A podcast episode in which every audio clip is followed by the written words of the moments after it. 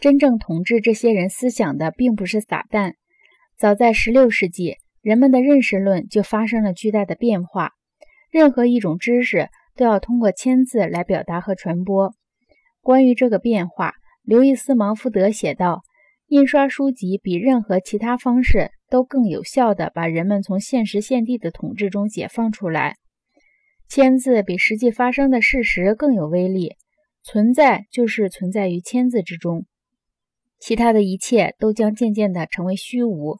所谓学习，就是书本的学习。”从这些话中，我们可以推断，在殖民者们看来。年轻人的学习不仅仅是一种道德上的义务，同时也是智力开发的一条必要途径。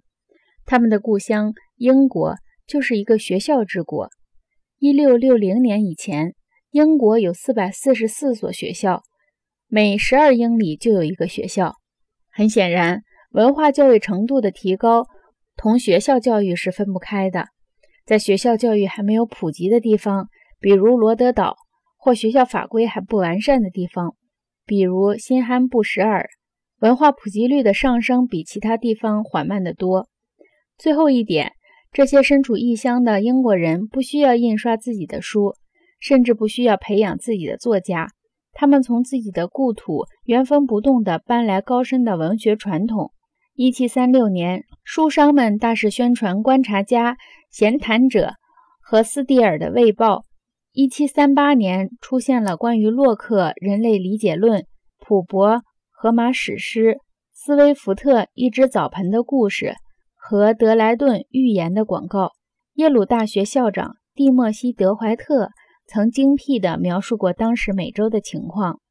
几乎每一种类型、每一种题材的书都已经有人为我们写就，在这方面我们是得天独厚的。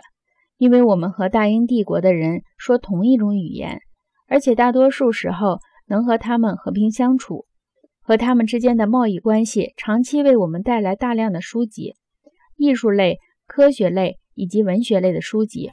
这些书大大的满足了我们的需要。